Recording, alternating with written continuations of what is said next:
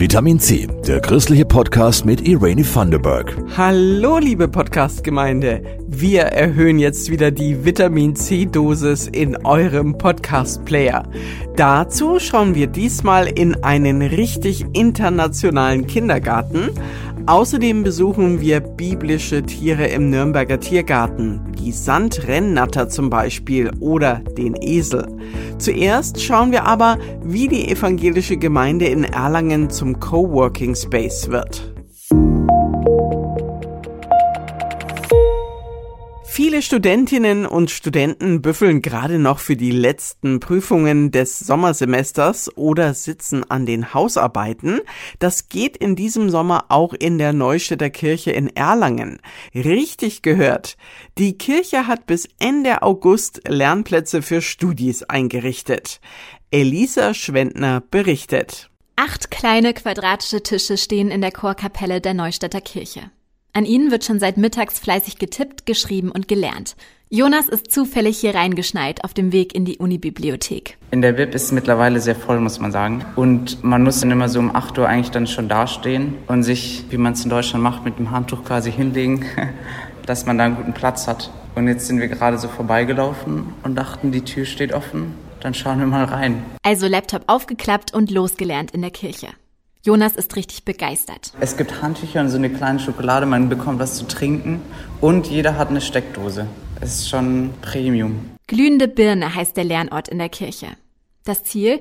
Den Studis dabei helfen, einen kühlen Kopf zu bewahren, ob mit oder ohne Sommerhitze. Durch unser altes Gebäude haben wir einfach den Vorteil, dass es hier momentan noch relativ kühl ist und würden das einfach gerne mit der Öffentlichkeit und den Studenten teilen. Sagt Leonie Flieger. Sie ist 17 Jahre alt und engagiert sich schon seit einigen Jahren in der Gemeinde.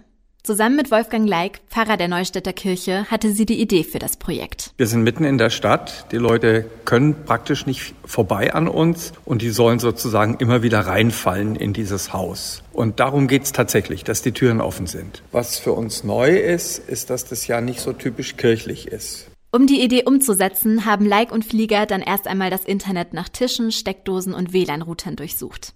Expertise konnten sich die beiden von Studis aus dem Gottesdienstteam holen. Gerade was den Zeitraum angeht, wie viele Plätze, wie viele Stunden, eher Vormittag oder Nachmittag, wann sind die belebtesten Zeiten in der Uni-Bibliothek. Sowas muss man ja auch einfach mit berücksichtigen und da hatte jetzt keiner von uns die Erfahrung. Pünktlich zum Höhepunkt der Prüfungsphase konnte der neu erschaffene Coworking Space seine Türen öffnen. Für beide ist das Projekt jetzt schon ein voller Erfolg. Ich finde es extrem wichtig, dass die Leute einfach wissen, dass diese schöne alte Kirche, die ja auch sehr ehrwürdig ist, einfach offen ist und benutzt werden darf und fürs normale Leben da ist. Da arbeiten wir das ganze Jahr dafür und ich freue mich auch über diesen lockeren Kontakt zu den Studierenden auf diese Art und Weise. Studentin Luisa gefällt es in der Kirche total gut. Sie kann sich hier gut konzentrieren und dass so der Raum Kirche so nahbar gemacht wird und man nicht das Gefühl hat, hier sozusagen diese strikte offizielle Kirchenregel befolgen zu müssen, die man irgendwie von früher so kennt. Und das finde ich total schön. Um nun einen Lernplatz in der Neustädter Kirche zu ergattern, kann man entweder spontan vorbeikommen oder sich im Vorhinein über einen QR-Code einen Platz reservieren. Die Chorkapelle ist bis Ende August montags bis freitags von 13 bis 16 Uhr geöffnet. Weitere Informationen gibt es unter www.erlangen-neustadt-evangelisch.de. Eine schöne Aktion für Studierende in Erlangen. Von den Lernorten der etwas größeren Kinder gehen wir jetzt zu einem Ort, an dem die Kleinsten viel lernen können.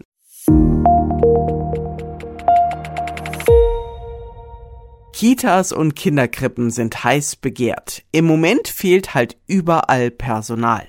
Das habt ihr sicher auch schon mal hautnah mitbekommen oder gehört. Ein Kindergarten, der keinerlei Personalprobleme hat, ist der evangelische Johanneskindergarten in Sonthofen. Das ist der einzige, der beim europaweiten Erasmus Plus Projekt mitmacht. Das heißt, dass die Erzieherinnen Kontakte in vielen Ländern haben, dort mitarbeiten und immer neue Ideen mitbringen. Elke Zimmermann war vor Ort. Europa beginnt im Kindergarten, schon allein weil die Kinder mittlerweile aus allen Ländern der Welt kommen, sagt Susanne Beckers, Geschäftsleiterin des evangelischen Johanneskindergartens in Sonthofen. Unser Kindergarten beherbergt aktuell 21 Nationen. Das heißt, wir sind bunt, wir sind vielfältig, wir haben viele verschiedene Menschen hier, die mit uns arbeiten und leben. Und natürlich bekommen die Kinder mit, wenn wir Besuch bekommen aus Finnland oder aus Estland. Denn das gehört zum Erasmus Plus Programm dazu.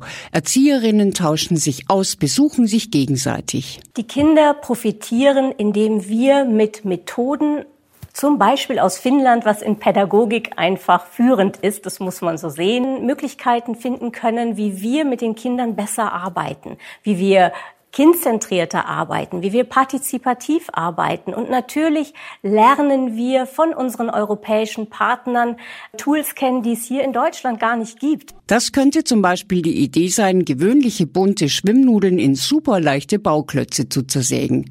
Oder die Konstruktion eines Barfußpfades mit Dosendeckeln, Steinen, Tennisbällen und Pflaumfedern. Zwar können nicht alle Pädagoginnen durch Europa reisen, aber immerhin lernen sie die Gäste kennen und im Team werden die neuen Ideen auch vorgestellt, sagt Julia Schnabel, die die Eichhörnchengruppe leitet.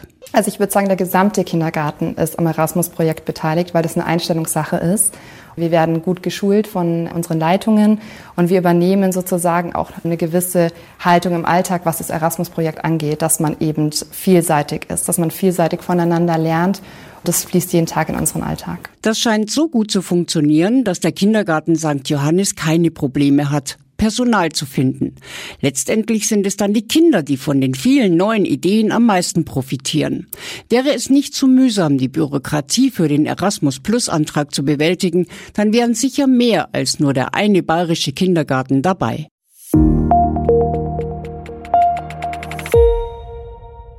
Das Opferlamm der Esel, auf dem Jesus durch Jerusalem geritten ist, oder Heuschrecken als Plage. In der Bibel geht's um richtig viele Tiere. Sage und schreibe 130 verschiedene Tierarten. Vom Adler bis zur Ziege spielen eine Rolle. Um die Tiere der Bibel geht's im Tiergarten Nürnberg bei speziellen Führungen. Thomas Tiang und Jasmin Kluge berichten. Für den Zoopädagogen Christian Dienemann vom Nürnberger Tiergarten ist die Bibel auch ein Biologiebuch. Ich nehme dieses Buch einfach als eine Beschreibung der Lebenswelt aus der Zeit, als das Buch geschrieben wurde. Und wenn ich in die Bibel reinschaue, dann sehe ich halt ganz viele Beschreibungen von Tieren, auch zum Teil wirklich sehr gute Beschreibungen von Tieren, auch wie Menschen mit Tieren umgegangen sind, welches Verhältnis sie dazu hatten. Und welche Wunder vielleicht was mit dem Verhalten der Tiere zu tun hatten. So hat Dienemann eine ganz und gar biologische Erklärung für eines von Moses Wundern vor dem Pharao. Da verwandelt sich Moses Stab ja in eine Schlange, als er den Stab auf den Boden wirft. Für Dienemann kann das nur eine Sandrennatter gewesen sein. Die wird bis zu 1,20 Meter lang und lebt auch im Nürnberger Tiergarten. Bei Gefahr werden die ganz, ganz starr. Und man kann sich gut vorstellen, wenn man so ein Tier dann in die Hand nimmt, ne, dann als letzte Chance versucht, die doch wieder wegzukrabbeln. Und so kann man sich eigentlich diese Geschichte ganz gut erklären. Dieser Ast ist plötzlich lebendig geworden, ist zu einer Schlange geworden. Und das scheint der Ursprung für diese Geschichte zu sein. Heuschreckenschwärme zählen in der Bibel zu den Plagen Gottes, die er den Ägyptern schickt.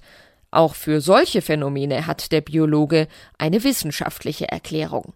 In trockenen Zeiten drängen sich junge Heuschrecken nämlich auf wenigen Blättern, und da wachsen ihnen unter anderem größere Flügel. Durch die Trockenheit gehen sie auf Wanderschaft und bilden riesige Schwärme. Es wird berichtet von mehreren Kilometern Länge, die also die Sonne verdunkeln. Also sowas gab es in historischen Zeiten, sowohl in Europa, aber eben auch im alten Ägypten, in der Levante und so weiter. Wenn man sowas erlebt hat, na, dann ist alles erstmal kahl gefressen. Das Einzige, was man dann als Mensch noch essen kann, sind Heuschrecken. Dementsprechend ist das natürlich eine katastrophale Geschichte für die Menschen damals gewesen und man konnte sich das nur erklären als eine Strafe Gottes. In der Bibel kommt übrigens auch der gute Umgang mit Tieren nicht zu kurz. Macht euch die Erde untertan ist also überhaupt kein Freibrief für die Ausbeutung von Tieren. Man findet zum Beispiel fast schon den ersten Ansatz zum Tierschutz. Wie hat ein Tier geschlachtet zu werden? Worauf hat man zu achten, dass das Tier mit wenig Leid also schnell vom Diesseits ins Jenseits befördert wird? Oder es wird auch drin beschrieben, was passiert mit Menschen, die nicht gut mit ihren Tieren umgehen? Wie sind diese zu bestrafen? Das Feedback auf seine Führungen zu biblischen Tieren ist sehr positiv, sagt Biologe Dienemann. Klar, er kann mitreißend erzählen und er verrät viele Kleinigkeiten, die die wenigsten bisher wussten. Warum war das was Besonderes, dass Jesus mit dem Esel in Jerusalem einritt? Ja, der Esel war unrein. Ne? Jerusalem muss man sich vorstellen wie eine Fußgängerzone. Und der Esel muss vor der Stadtmauer angebunden werden oder draußen gelassen werden. Und Jesus ist einfach mit einem Esel reingeritten. Das wäre genauso, wenn jemand mit einem Ferrari durch die Nürnberger Innenstadt fährt. Der fällt auf. Allerdings, wer sich für eine Sonderführung Tiere der Bibel interessiert, fragt direkt beim Tiergarten Nürnberg an. Die Tour dauert etwa eineinhalb Stunden.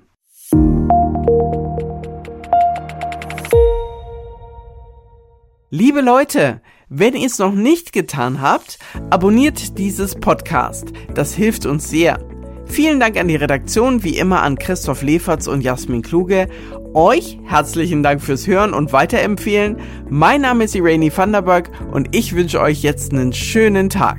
Das war Vitamin C, der christliche Podcast. Für Fragen oder Anmerkungen schreibt uns an pod-vitaminc.epv.de.